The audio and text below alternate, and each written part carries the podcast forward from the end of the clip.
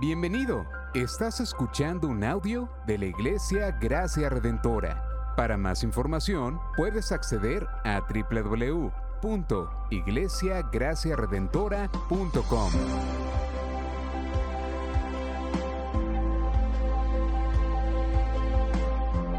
En la exposición de la palabra, el pastor Xavier Torrado.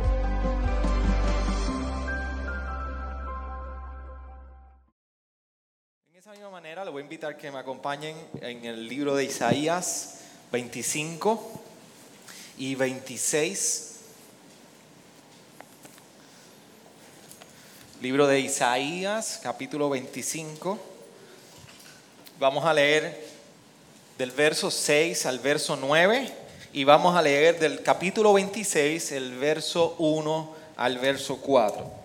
Y prácticamente lo que vamos a hacer es que para recoger los dos capítulos, vamos a leer estas porciones principales. El Señor en esta mañana, en el primer servicio, nos concedió un tiempo de mucha afirmación en, en la paz del Señor y en su fortaleza. Y hoy, yo creo que en este segundo servicio no es la excepción, luego de cantar, que la salvación es del Señor. Y tiene que ver mucho con esto Isaías 25, Isaías 26. Por eso les voy a invitar que me acompañen en la lectura de estas porciones. Capítulo 25, versículos 6 al 9 y capítulo 26, vers, primeros cuatro versos. Dice la palabra del Señor de la siguiente manera. El Señor de los ejércitos preparará en este monte para todos los pueblos un banquete de manjares suculentos, un banquete de vino añejo, pedazos escogidos con tuétano y vino añejo refinado. Y destruirá en este monte la cobertura que cubre todos los pueblos. El velo que está extendido sobre todas las naciones, Él destruirá la muerte para siempre. El Señor Dios enjugará las lágrimas de todos los rostros y quitará el oprobio de su pueblo, de sobre toda la tierra, porque el Señor ha hablado. En aquel día se dirá, este es nuestro Dios, a quien hemos esperado para que nos salvara. Este es el Señor a quien hemos esperado. Regocijémonos y alegrémonos en su salvación. En aquel día se cantará este cántico en la tierra de Judá.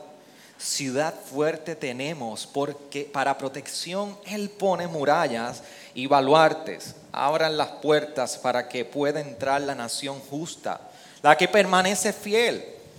Al de firme propósito guardarás en perfecta paz, porque en ti confía. Confíen en el Señor para siempre, porque en Dios, el Señor, tenemos una roca eterna. Señor, gracias por tu palabra. La palabra que el salmista describía, que era más dulce que la miel. Tu palabra que es como espada de dos filos que discierne lo bueno y lo malo. Tu palabra que vivifica. Tu palabra que restaura. Y tu palabra que Santiago nos recuerda que nunca torna atrás vacía. Por eso en este tiempo queremos proclamar tu palabra. Y así como tu palabra en esta mañana y por medio de tu Espíritu Santo, Señor, recibimos el pan espiritual. Afirmaste nuestras almas y nuestros corazones. Trajiste, trajiste paz y esperanza. Yo te ruego por mis hermanos en este tiempo, en este segundo servicio, que de igual manera el mismo Espíritu y la misma palabra conceda a nuestras vidas esa paz y esa firmeza en fe en la roca eterna. Gracias Señor. En tu nombre oramos. Amén, amén. ¿Se pueden sentar iglesia? Compartía en, en esta mañana y me fue mejor porque bebí buen café, a diferencia del domingo pasado. Bebí buen café y si algo a nosotros nos trae muchísimo deleite, es poder nosotros sentarnos y disfrutar de un buen, una buena comida. Y en ocasiones me encuentro hablando con mi esposa y hablamos en dónde vamos a, gastar el dinero. Y una de las cosas que, que a mí personalmente eh, es un deleite es gastar el dinero en comida. Comer. fruto del esfuerzo y del sudor de la frente y uno poder comérselo. No, no, no, no perpetuarlo en una deuda. Ah, qué bueno es. Y, y, una de las cosas preferidas para nosotros como familia es que ni siquiera hemos podido decidir los aperitivos o decidir qué vamos a, pedir de comida cuando ya sabemos cuál es el postre que nosotros vamos a, comer. Así que siempre buscamos si hay un buen flan de coco o hay un tres leches y tenemos una expedición para poder discernir cuál es el mejor tres leches. Así que si usted necesita referencia, sabemos algunos lugares de buenos tres leches, somos fanáticos con un buen café. En fin, ya estamos, estamos, estamos laborando ese momento cuando llega el momento del postre. Y en una ocasión, nosotros hace como dos años, yo creo, viajamos a, Carolina del Sur, South Carolina, y allí eh, parte de ministerial nos llevaron a comer. Y fuimos al centro de la ciudad, lo que se conoce como el downtown de South Carolina.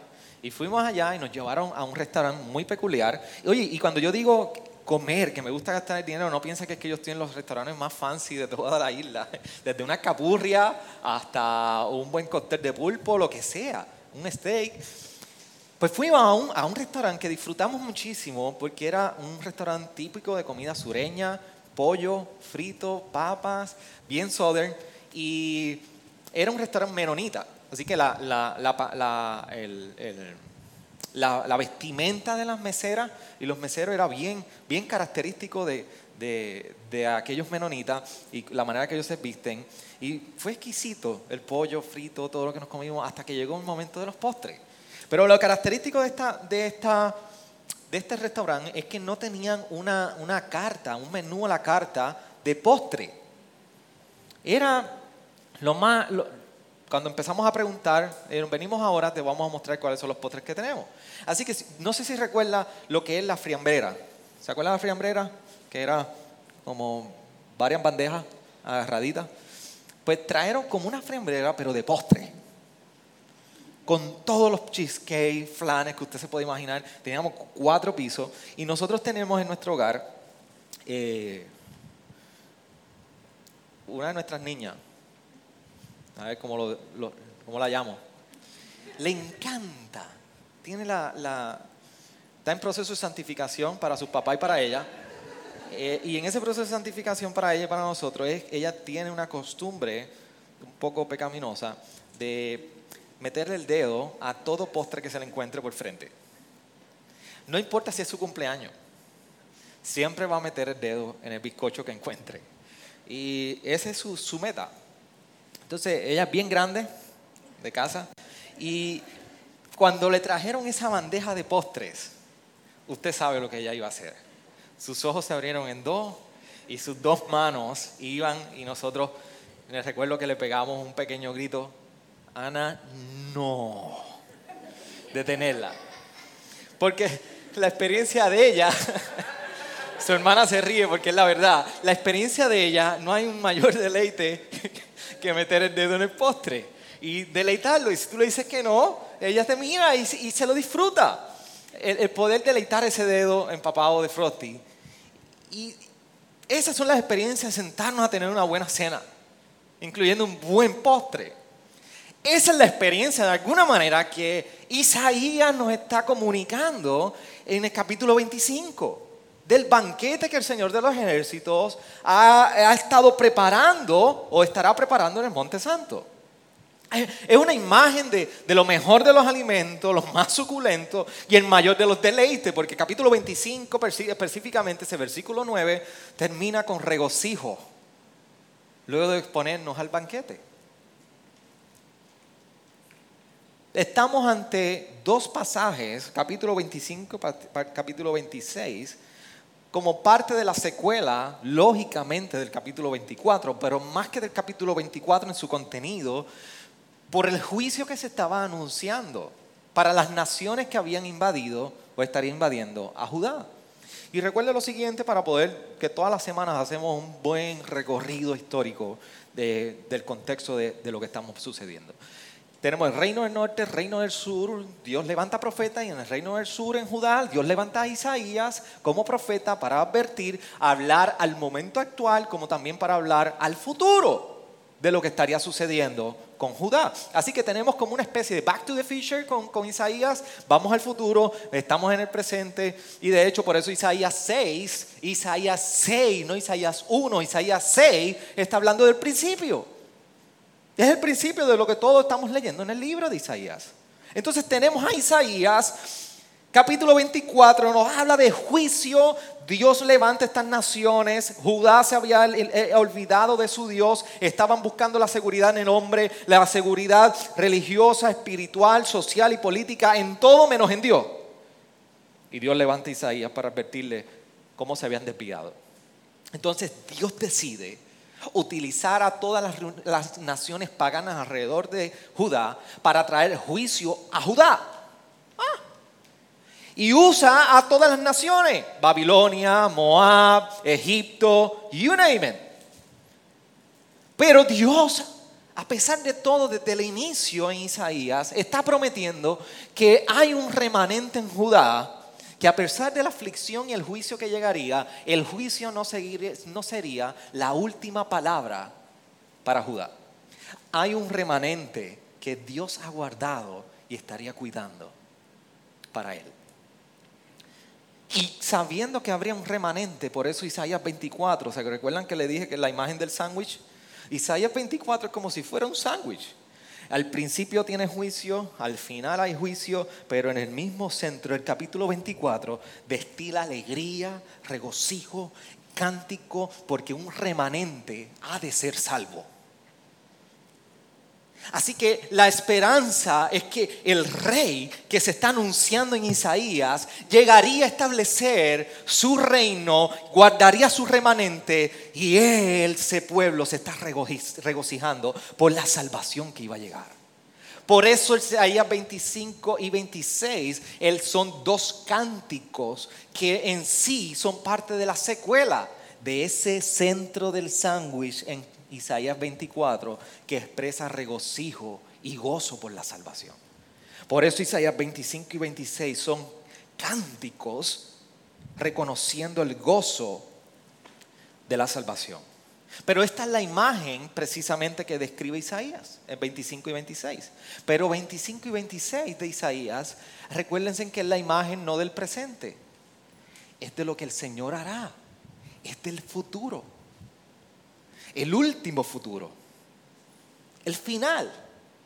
Como así Isaías 24 trae juicio para las naciones que le hicieron daño a Judá, que Dios las usó para disciplinar a Judá.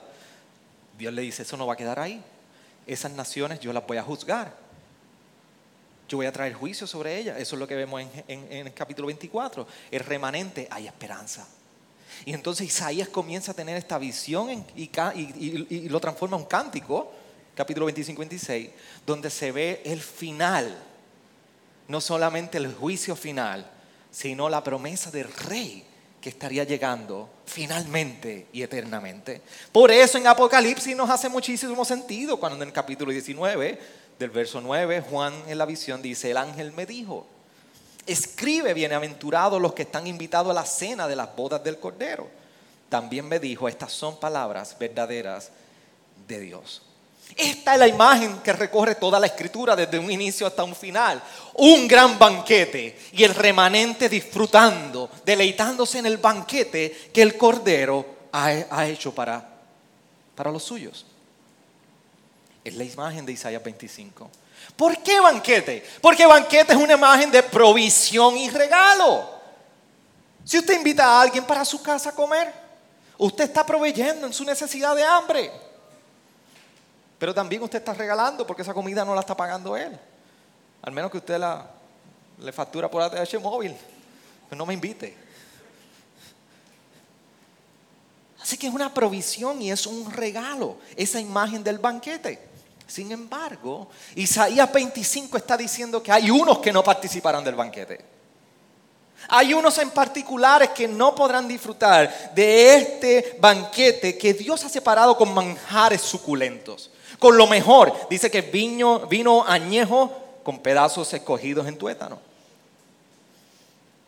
Vino añejado, refinado, de alta calidad. Pero hay un grupo que no va a participar de ello.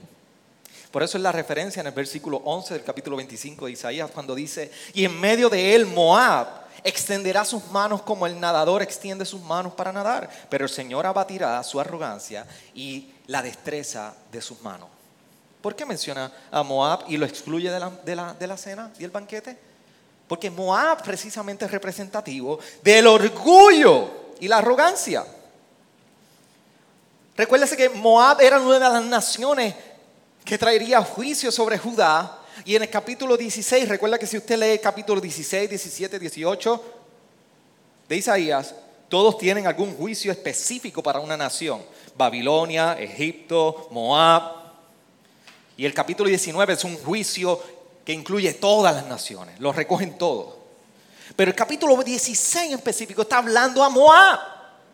¿Y cómo es que se describe en el capítulo 16 a Moab? Se describe en el, verso, en el verso 6 de la siguiente manera. Hemos oído del orgullo extremado, de su arrogancia, de su orgullo y de su furor. Son vanas jactancias.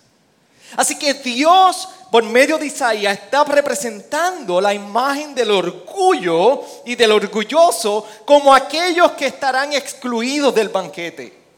¿Por qué? Porque solamente los que están en la imagen del banquete en Isaías 25, sentados disfrutando del manjar, son aquellos que han esperado y han confiado en el rey. Esos son los únicos que están disfrutándose el manjar que el Señor de los ejércitos ha preparado. Por eso se nos describe en el verso 9 del capítulo 25, este es nuestro Dios esos son los que están disfrutando del banquete. De hecho, es el eco del cántico que nosotros vemos en Isaías 24. De los que en el versículo 14 dice, ellos alzan sus voces, gritan de júbilo, desde, el occidente dan voces por la majestad del Señor. Ese es el remanente fiel. Y ahora los vemos expresando en el capítulo 25. Este es nuestro Dios, en quien hemos esperado para que nos salvara. Este es el Señor a quien hemos esperado. Regocijémonos y alegrémonos en su salvación. Estos son los que están disfrutando el manjar. Por eso las bendiciones del banquete del rey para los que están sentados a su mesa nos dice del versículo 8 que destrucción se entenderán destrucción de la muerte. Es una de las bendiciones. La muerte será destruida. Lo segundo que dice en ese versículo 8 es que Él enjugará las lágrimas. Y lo tercero que dice en ese versículo 8, lo puede leer conmigo ahí, quitará el oprobio, el peso. Y por último, dice que una de las bendiciones es el regocijo y la alegría por la salvación. ¿Se dan cuenta? La imagen que nos presenta Isaías de los que participan del banquete, porque has cambiado mi lamento en baile, decía el salmista.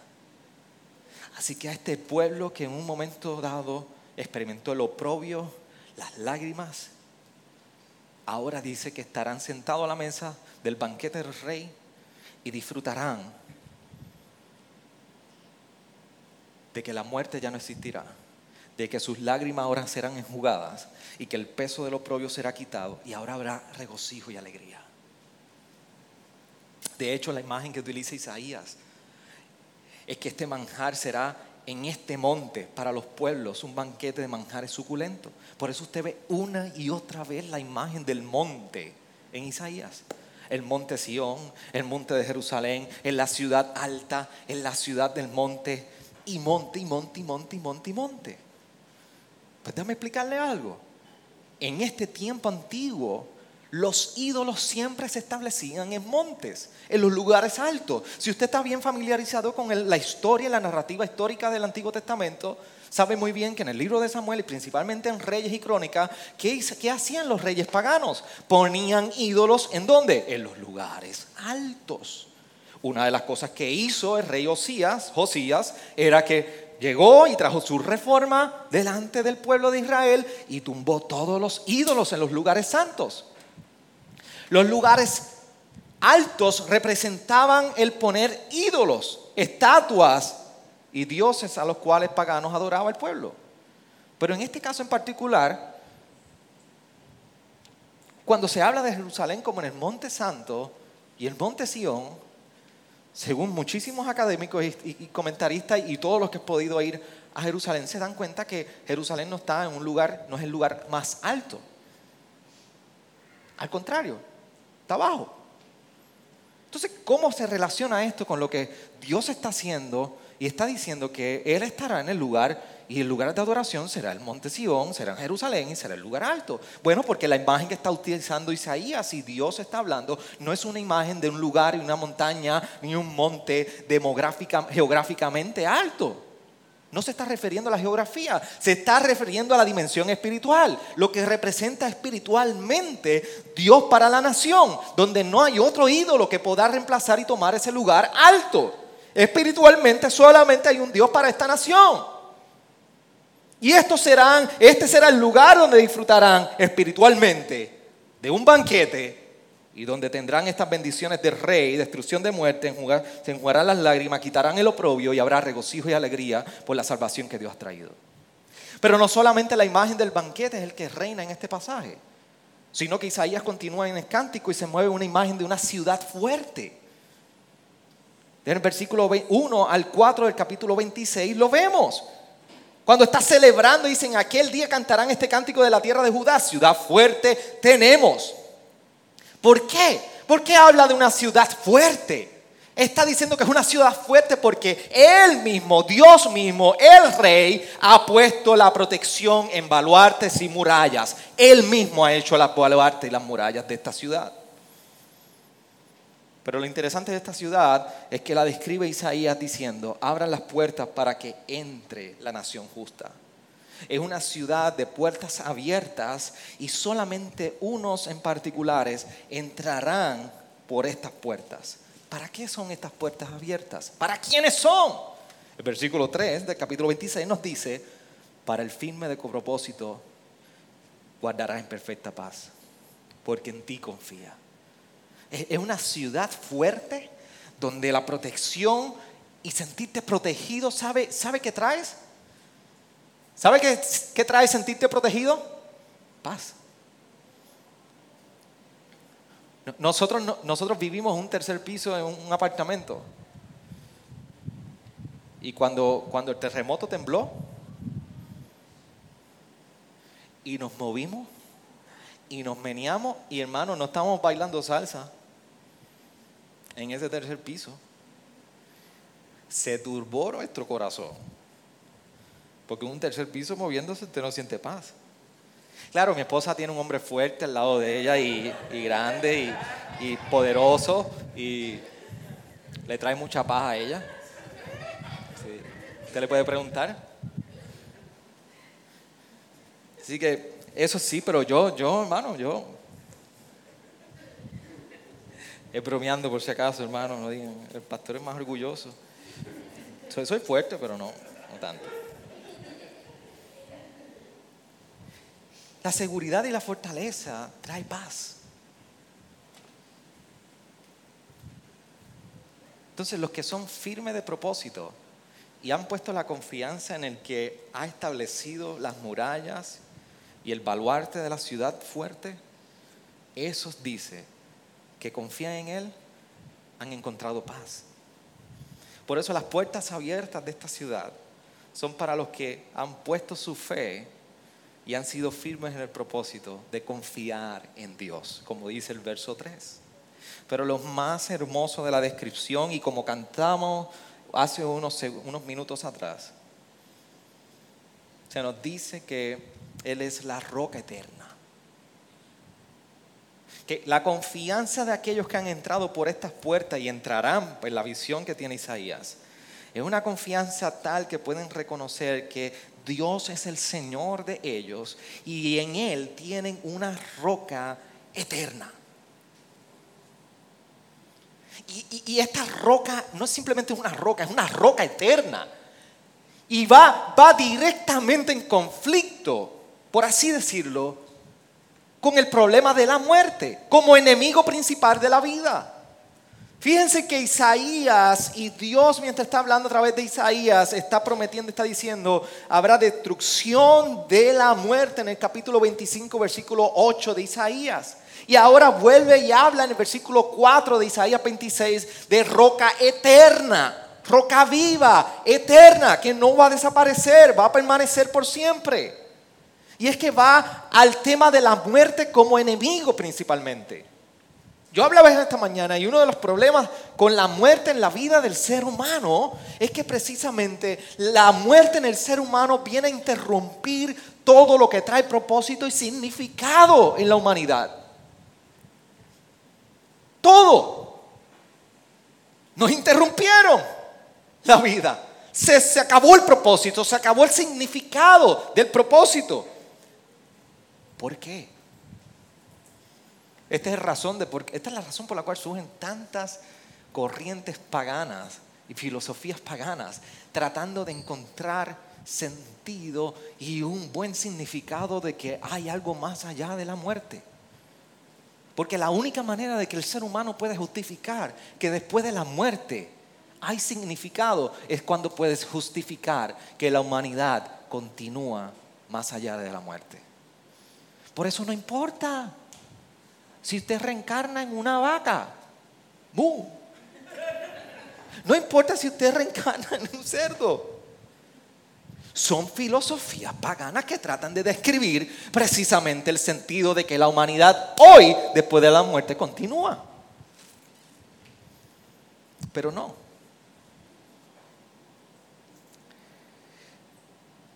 Lo interesante de lo que Isaías nos describe aquí la destrucción de la muerte y de que tenemos una roca eterna, es que principalmente en la vida del ser humano debemos comprender que tú y yo fuimos creados para vida. Y roca eterna tiene una implicación que después vemos a Pablo hablando directamente sobre este aspecto cuando dice en 1 Corintios 15, 55, 54 y 56. Pero cuando esto corruptible se haya vestido de incorrupción y esto mortal se haya vestido de inmortalidad, entonces se cumplirá la palabra que está escrita. Devorada ha sido la muerte en victoria. ¿Dónde está, oh muerte, tu victoria? ¿Dónde, oh sepulcro, tu aguijón? La roca eterna encuentra un cumplimiento y un significado mayor precisamente en la vida de Jesucristo. Porque Cristo ha vencido la muerte. Por eso Pablo podía hacer, afianzar y afirmar estas palabras. ¿Dónde vamos a encontrar la victoria de la muerte? Si Cristo ha vencido nuestra roca eterna. Así que todo esto que nosotros vemos en el capítulo 25 y capítulo 26 de Isaías hace, hace un eco precisamente de las promesas que hallamos en Jesús como nuestro rey, que Él volverá y la muerte va a cesar. Que Él es la roca eterna y como es la roca eterna, podemos vivir en seguridad y en significado de esta verdad. Por eso el, creyente encuentra significado y propósito, incluso aún al morir. Esto se hace mucho más real en nosotros. La promesa es la realidad de que después de la muerte hay vida. Por eso, el afirmar que Él es nuestra roca, en este pasaje de Isaías 26 es un llamado como en el capítulo 25 y capítulo 26, a nosotros renunciar a nuestro orgullo y comenzar a confiar en la roca, en nuestro Dios. La, imagen de las puertas abiertas para aquellos que han puesto su confianza en la roca es una imagen que nosotros lo vemos recorriendo el Antiguo Testamento, incluso en los Salmos. Por eso cuando vamos al Salmo 15, un salmo corto con un gran contenido, dice, Señor, ¿quién habitará en tu tabernáculo? ¿Quién morará en tu santo monte? ¿Se recuerdan monte? Ciudad, lugar alto espiritual. El que anda en integridad y obra justicia. y habla verdad en su corazón. ¿Se recuerdan los firmes de propósito y confiando en el Señor? El que no calumnia con su lengua, no hace mal a su prójimo, ni toma reproche contra su amigo, en cuyos ojos el perverso es despreciado, pero honra a los que temen al Señor. El que aún ha jurado en, perjuicio propio, no cambia. El que su dinero no da intereses, ni acepta soborno contra el inocente, el que hace estas cosas permanecerá firme. ¿Le, ¿Le, suena familiar a la firmeza de propósito de Isaías 25? Pero sin embargo, Isaías 24, muy, muy conocido este salmo, también tiene una porción en el verso 3 hasta el verso 10. Mira cómo, cómo habla de los y describe una imagen de los que precisamente entran por las puertas en Isaías 26. Cuando dice, Él restaura mi alma. Perdóname. ¿Quién subirá al monte del Señor? ¿Quién podrá estar en su lugar santo? el de manos limpia y corazón puro, el que no ha alzado su alma a la falsedad, ni jurado con engaño, ese recibirá bendición del Señor y justicia del Dios de su salvación. Tal es la generación de los que lo buscan, de los que buscan tu rostro como Jacob. Alcen puertas sus cabezas y alcense puertas eternas para que entre el Rey de la Gloria.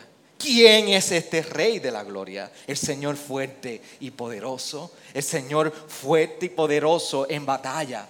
Alcen oh puertas sus cabezas. Alcen puertas eternas para que entre el Rey de la Gloria.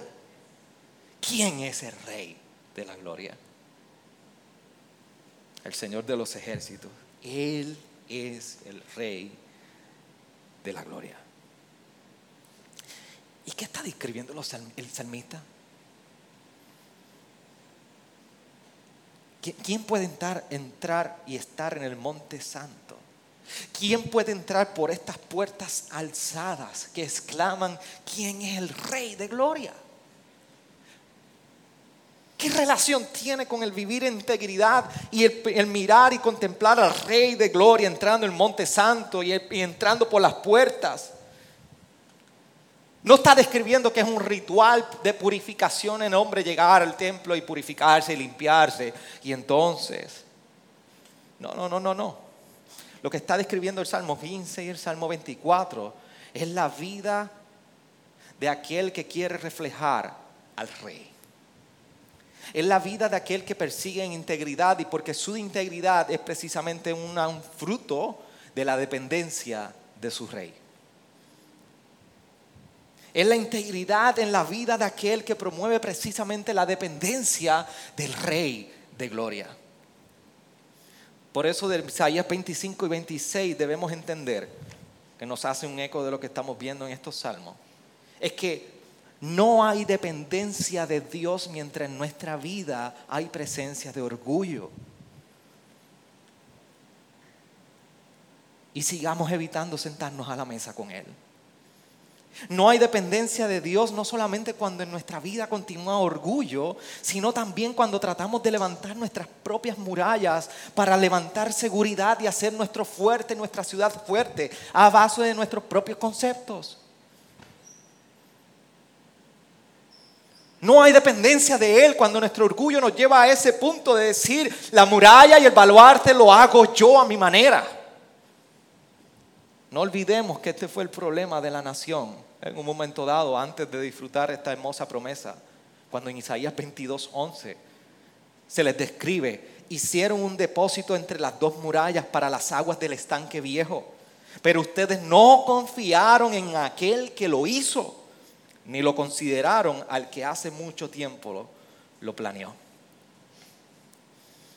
Trataron de construir sus propios estanques seguridad, provisión para la ciudad y no confiaron en aquel que ya lo había hecho.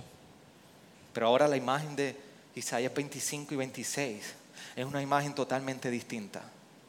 Ahora el rey de gloria tiene un banquete preparado y la ciudad ha sido fortalecida y ha sido establecida con su baluarte y sus murallas, pero el rey mismo las ha hecho entren, oh puertas.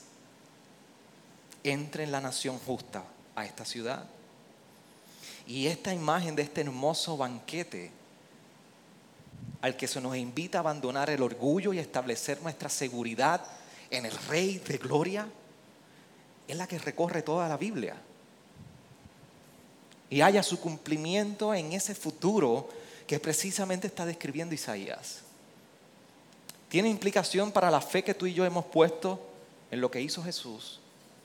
Tiene serias implicaciones para cómo vivimos hoy y tiene serias implicaciones para lo que aspiramos en nuestro futuro mañana. Por eso el banquete y la cena vienen recorriendo desde el Éxodo. Por eso usted habrá escuchado la Pascua. Y la Pascua no es otro evento que no es otra cosa que el evento donde principalmente Dios pasó por alto la vida del primogénito mientras el pueblo estuvo en esclavitud en Egipto. Por eso en Éxodo 12, del 12 al 13 se nos dice, porque esa noche pasaré por la tierra de Egipto y heriré a todo primogénito en la tierra de Egipto, tanto de hombre como de animal. Ejecutaré juicios contra todos los dioses de Egipto. Yo el Señor. La sangre les será a ustedes por señal en las casas donde estén. Cuando yo vea la sangre pasaré de largo. Por señal en las casas donde estén. Cuando yo vea la, sangre pasaré de largo. Y ninguna plaga vendrá sobre nosotros ustedes para destruirlos como yo heriré la tierra de Egipto. Tenía que ocurrir un sacrificio para que ellos pudieran pintar los dinteles de las puertas con sangre. Y en ese derramamiento de sangre, el ángel de la muerte, como se nos presenta, pasaría de largo y no va, iría a herir el primogénito en aquel hogar. Por eso en inglés tiene mucho sentido el término de Passover, cuando se le llama Pascua en inglés. Passover pasó de largo, pasó por alto. Y este es el tema que vemos recorriendo, porque Isaías 25 precisamente nos está describiendo una escena donde pasará de largo y destruirá la muerte. No habrá muerte. Pero quien más también se apropió de toda esta imagen de la muerte y derramamiento de sangre fue el mismo Jesús. Cuando en el capítulo 6 de Juan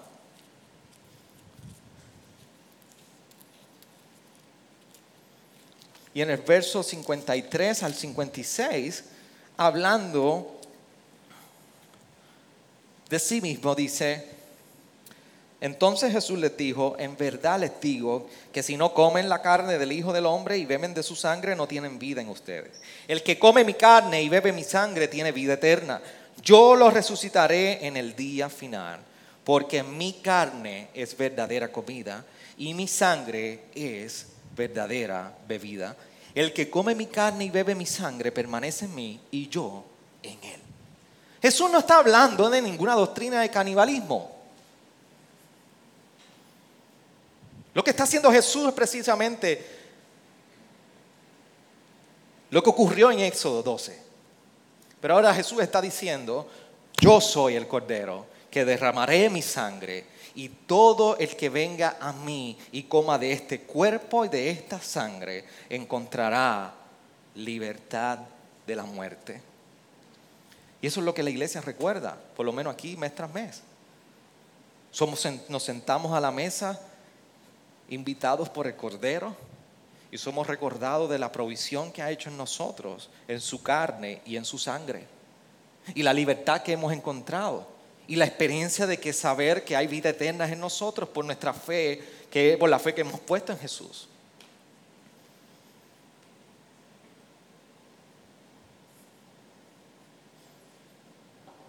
Por eso este banquete de poder llegar a la mesa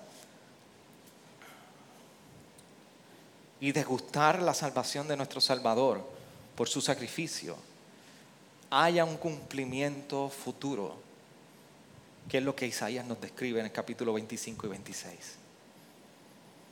El rey viene anunciando este banquete desde el inicio. Y a Isaías le concede la revelación y la visión para el pueblo de Judá, hablando del futuro, donde para nosotros hoy tiene muchísimo sentido cuando miramos para atrás la historia de la cruz y anticipamos lo que ha de venir. Isaías nos describe el futuro final, final donde el juicio no será la última palabra, sino que las promesas del rey serán las que nosotros disfrutaremos por toda la eternidad. Por eso el rey volverá y vendrá a reinar por toda la eternidad. Y eso es lo que dice Apocalipsis 5:12 nos describe cuando dice que decían a gran voz, el cordero que fue inmolado es digno de recibir el poder, las riquezas, la sabiduría, la fortaleza, el honor, la gloria y la alabanza. Es la imagen de un pueblo regocijado en la salvación de su rey, dando alabanza por toda la eternidad. No solamente estaremos regocijados por la salvación, como nos describe Isaías, sino que también la muerte encontrará su final. Será la muerte de la muerte. Apocalipsis 20, 14 nos describe esta imagen cuando nos dice, la muerte y el Hades fueron arrojados al lago de fuego. Esta es la muerte segunda, el lago de fuego. La muerte encontrará su final. Ya no experimentaremos más muerte. Por eso esto hace mucho, mucho sentido a pesar de nuestras aflicciones hoy día. Y hoy precisamente una semana como esta casi, casi se cumple un año de que pasaron por, mi frente a mi abuela querida con unos paños blancos. Y recuerdo aquel día, como mientras la pasaban por delante de mí, las palabras de Pablo se volvían mías. ¿Dónde está, oh muerte, tu victoria? ¿Dónde, sepulcro, tu aguijón?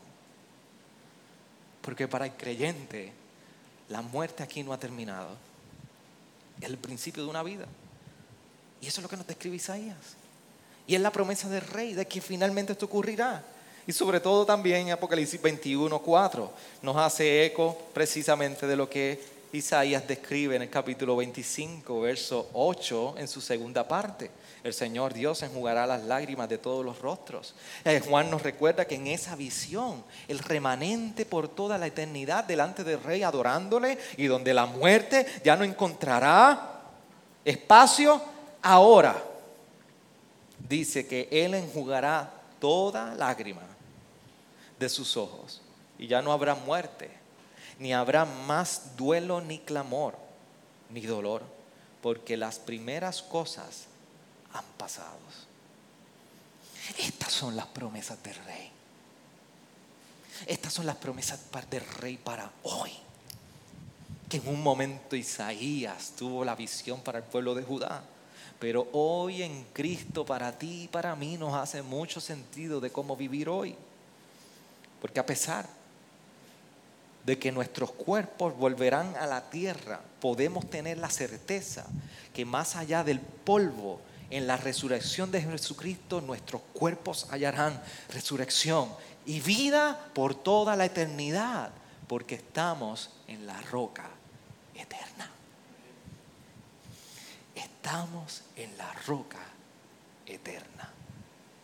Hoy es un buen día para nosotros abrazar esa hermosa promesa y que defina muchísimo cómo vivimos nuestros días a la luz de su eternidad a la luz de su eternidad. Porque nos podrán bajar lágrimas, una por aquí y otra por acá. Pero su palabra nos recuerda que a quien Él ha escogido, ha invitado a un banquete a una ciudad fuerte, que reinará, no habrá más muerte, nuestras lágrimas serán enjugadas y reinaremos con el rey, con el pueblo del rey en la ciudad del rey, en la tierra del rey, por toda la eternidad con el rey. ¿Qué tal si inclinamos nuestro rostro ahí donde estamos?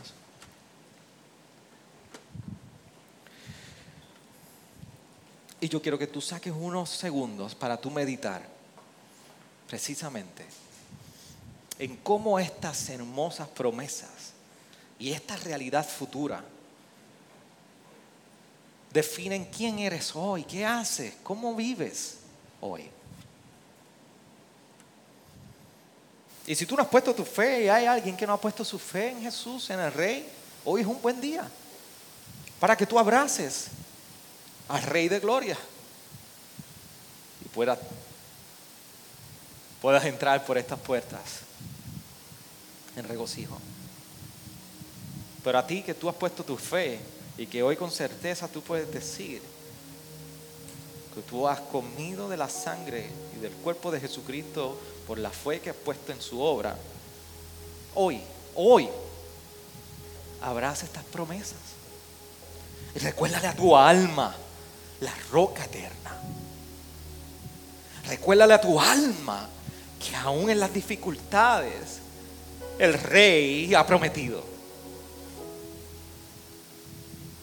Que el rey vuelve, que no hay temor, porque ante la muerte él ha prometido que destruirá la muerte. Y ella cesará. Y que en las lágrimas Dios ha prometido enjugarnos por toda la eternidad. Por toda la eternidad. Por toda la eternidad. Por eso no es una roca temporal, es una roca eterna. Yo creo que hoy es un buen día para recordarle a nuestra alma esa hermosa verdad. Gracias por sintonizarnos. Puedes encontrarnos en las diferentes plataformas de redes sociales como también visitarnos a www.iglesiagraciaredentora.com.